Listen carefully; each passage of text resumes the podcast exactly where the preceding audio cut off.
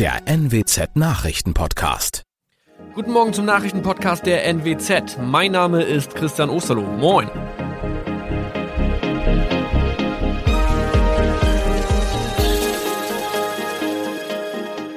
Und das sind unsere regionalen Nachrichten am Morgen.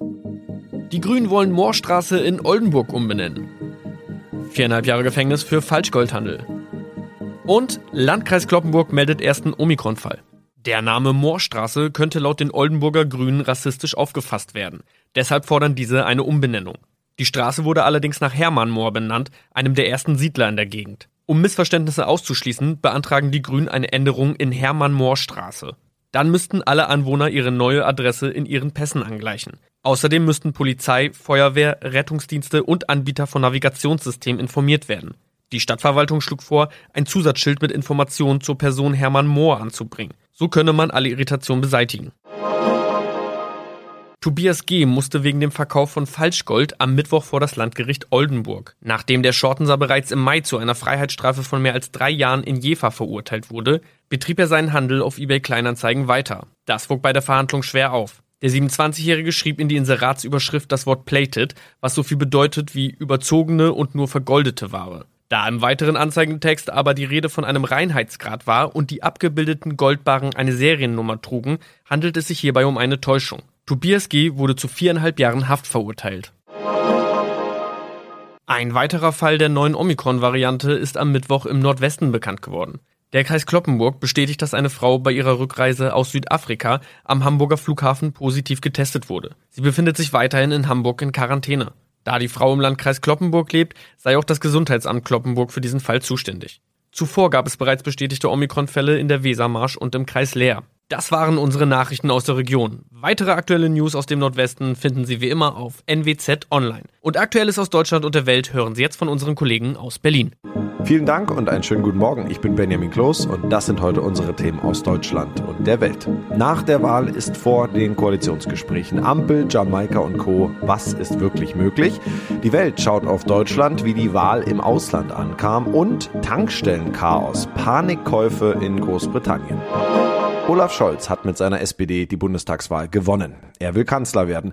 Aber auch der Wahlverlierer, Unionskanzlerkandidat Armin Laschet, will eine neue Bundesregierung anführen. Beide versuchen nun die Grünen und die FDP auf ihre Seite zu ziehen. Rauskommen könnte dann eine Ampelkoalition mit SPD, Grüne und FDP oder ein Jamaika-Bündnis zwischen Union, Grünen und FDP. Bei vielen Themen liegen die Parteien allerdings ziemlich weit auseinander. Grüne würden lieber mit der SPD koalieren, die FDP lieber mit der Union. Wo liegen denn die möglichen Koalitionäre auf einer Wellenlänge und wo wird's eher schwierig? David Riemer berichtet aus Berlin. David, sowohl die Grünen als auch die FDP haben weder eine Ampel noch Jamaika grundsätzlich ausgeschlossen. Eine Ampelkoalition regiert im Moment in Rheinland-Pfalz unter der Führung von Ministerpräsidentin Dreyer und ein Jamaika-Bündnis gibt es in Schleswig-Holstein, angeführt von Ministerpräsident Günther. Jetzt wollen FDP und Grüne erst miteinander sprechen.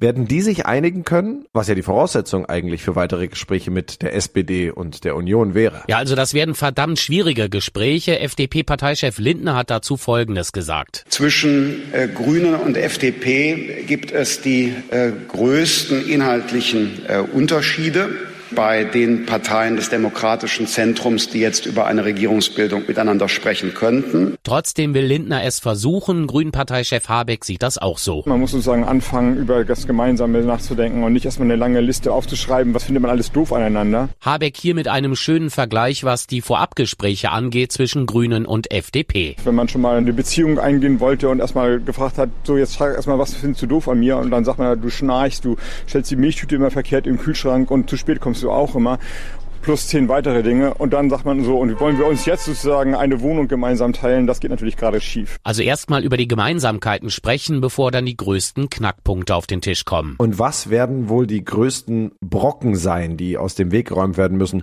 um ein mögliches Dreierbündnis auf die Beine zu stellen?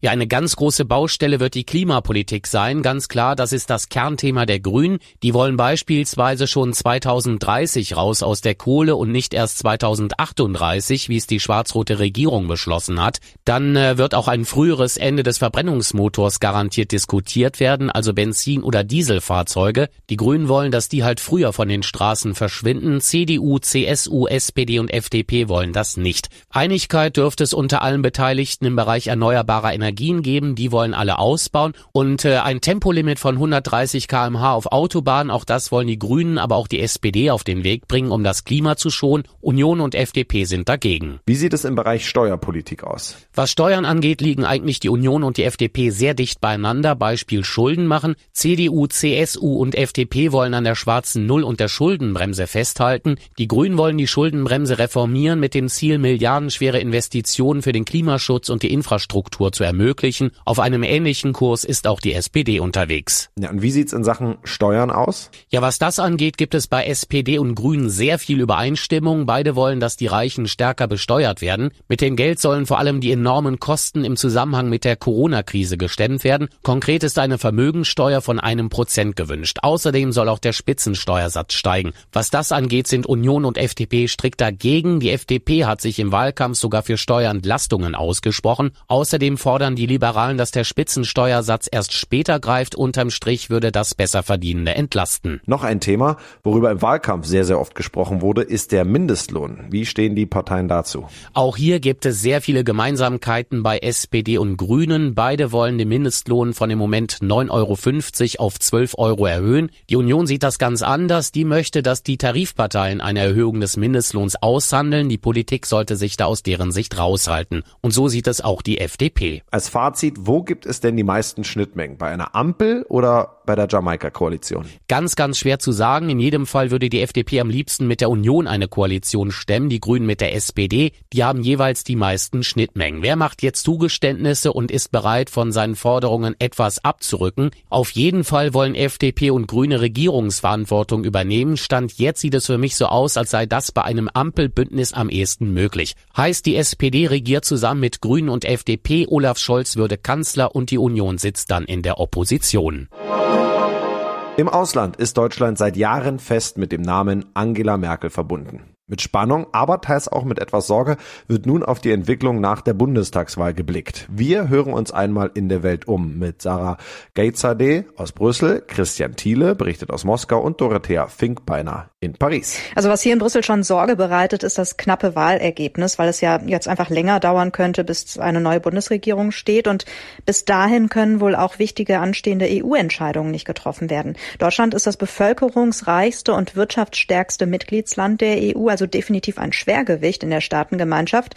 Und solange der Kurs des Landes nicht feststeht, machen daher auch Verhandlungen auf EU-Ebene keinen Sinn. Das betrifft unter anderem die Gesetzesprojekte, mit denen die EU ihre Klimaschutzziele erreichen will zum Beispiel. Ja, hier in Moskau hofft man vor allem auf ein gutes Verhältnis zur neuen Bundesregierung. Die Beziehungen, die sollten ausgebaut werden, sagt der Kreml. Nicht zuletzt wegen des Kreml-Gegners Nawalny, der im Straflager sitzt, sind die Beziehungen zwischen Berlin und Moskau doch ziemlich angespannt. Auch hat Moskau die Ostsee-Pipeline Nord Stream 2 im Blick. Bedenken hat man, dass mit den Grünen in der Regierung das Projekt noch hinausgezögert werden könnte. Ein russischer Außenpolitiker, der meinte, sollte es einen grünen Außenminister geben, wäre das für die deutsch-russischen Beziehungen nicht so toll. Die Grünen, so behauptete er, sind bei den Themen, die Russland wichtig sind, immer anderer Meinung. Frankreich interessiert sich eigentlich kaum dafür, wer jetzt deutscher Kanzler wird, sondern vor allem dafür, wann eine Regierung steht. In den Medien wird ein fröhlich grüßender Olaf Scholz gezeigt, immer mit der Warnung, dass wieder mal gefühlt endlose Koalitionsverhandlungen drohen. Und das, wo Frankreich bald die EU-Ratspräsidentschaft übernimmt und Deutschland gerne stark an seiner Seite hätte. Ansonsten schaut man staunend auf die rund 15 Prozent der Grünen. Die haben hier bei Präsident Präsidentschaftswahlen nämlich bisher nie eine nennenswerte Rolle gespielt. In Großbritannien wird nach Panikkäufen Benzin und Diesel knapp. Nach Angaben des Branchenverbands Petrol Retailers Association haben mehr als die Hälfte der Mitglieder keinen Kraftstoff mehr. Die Nachfrage liege um bis zu 500 Prozent höher. Philipp Detlefs berichtet. Philipp, wie dramatisch ist die Lage da tatsächlich? Ja, ziemlich dramatisch, wie es aussieht. Ich habe es jetzt erstmals auch selbst erlebt. Ich habe hier kein Auto in London, bin aber gestern mit einem Leihwagen unterwegs gewesen und da habe ich tatsächlich vorher geprüft, wie weit komme ich denn überhaupt mit dieser Tankfüllung? Der Tank war glücklicherweise ziemlich voll. Ich konnte meine Tour in den Süden machen, aber auf der Fahrt habe ich dann alle paar Kilometer so ein Schild oder eine Anzeigetafel gesehen, auf der stand kein Benzin oder kein Kraftstoff. Und auf dem Land, wo es an mehreren Tankstellen noch ein bisschen Benzin offenbar gab, da waren sehr, sehr lange Schlangen. Ich war also froh, dass ich vorher gut geplant hatte. Mhm. Und woran liegt das? Ja, es liegt daran, dass es einen großen Mangel an Lastwagenfahrern in Großbritannien gibt. Einen Benzinmangel gibt es laut der Regierung nicht, aber irgendwer muss die Tankstellen ja auch beliefern. Laut dem Tankstellenverband fehlen angeblich 100.000 Lkw-Fahrer. Diese Zahl muss man sich mal vor Augen führen.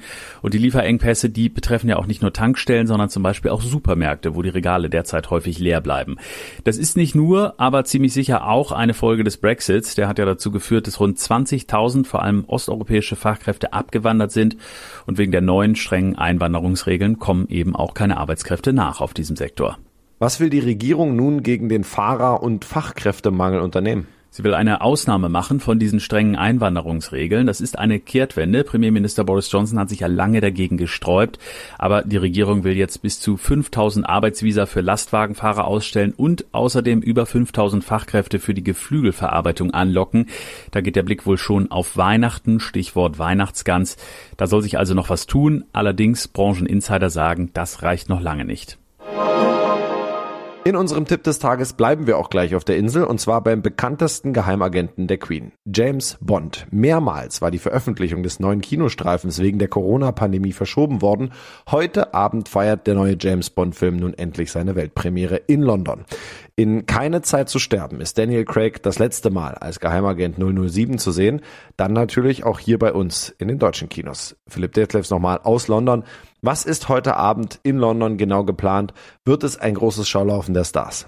Ja, diese James Bond Weltpremieren in London sind immer ein glamouröses Event. Vor der berühmten Royal Albert Hall wird diesmal der rote Teppich ausgerollt und die Stars sind natürlich da. Daniel Craig in seinem letzten Einsatz als James Bond, Lashana Lynch, Oscar-Gewinner Rami Malek, Komponist Hans Zimmer und Billie Eilish, die den Titelsong singt, haben sich angekündigt. Seit den 60er Jahren sind ja auch Mitglieder der Königsfamilie regelmäßig zu Gast. Früher kam die Queen noch oft selbst. In diesem Jahr haben sich Thronfolger Prinz Charles mit Herzogin Camilla und Prinz William mit Herzogin Kate angekündigt. Ja, und die große Frage, wird es denn tatsächlich definitiv der letzte Einsatz von Daniel Craig sein? Und wann fällt die Entscheidung, wer sein Nachfolger wird? Ja, das ist jetzt sehr, sehr sicher, dass das sein letzter James Bond-Film ist. Er hat das oft genug gesagt und er hat sich auch ganz offiziell verabschiedet. Die Geschichte, die man mit ihm seit Casino Royale 2006 erzählt hat, die soll jetzt mit Keine Zeit zu sterben auch zu Ende gehen. Und mit jetzt 53 Jahren ist er dann, glaube ich, auch bereit für den Agentenruhestand. Über mögliche Nachfolger gibt's immer wieder Gerüchte. Gefühlt wird hier jeder Schauspieler, der zwischen 30 und 50 ist, irgendwann mal als neuer Bond genannt. Das ist zum Teil völliger Quatsch. Und Produzent Michael G. Wilson hat jetzt auch gesagt, nächstes Jahr wird man anfangen, anfangen, nach einem Nachfolger zu suchen. Bis dahin werden wir vermutlich noch sehr, sehr viele Namen in der Presse lesen. Und das noch, einen runden Geburtstag feiert heute Edmund Stoiber. Der ehemalige CSU-Chef und Ex-Ministerpräsident wird 80 Jahre alt. Kollegin Julia Wassilkow weiß mehr. Julia Stoiber ist seit 14 Jahren nicht mehr politisch aktiv. Was macht er denn jetzt? Ja, gerade in Bayern hat Edmund Stoiber schon einen gewissen Kultstatus. Er ist Gast in Talkshows. Kabarettisten imitieren gerne seinen Redestil. Und die Liste seiner Aktivitäten und Mitgliedschaften ist lang und reicht von der Freiwilligen Feuerwehr Wolfratshausen bis zum FC Bayern Aufsichtsrat. Außerdem ist er immer noch Anwalt. Privat ist er seit 52 Jahren glücklich mit seiner Frau Karin verheiratet. Edmund Stoiber hat drei Kinder und acht Enkelkinder und die werden ihren Opa sicherlich ordentlich fordern. Dann wünschen wir ihm alle einen guten 80. Geburtstag. Das war's von mir. Ich bin Benjamin Kloß und wünsche Ihnen einen schönen Tag. Bis morgen.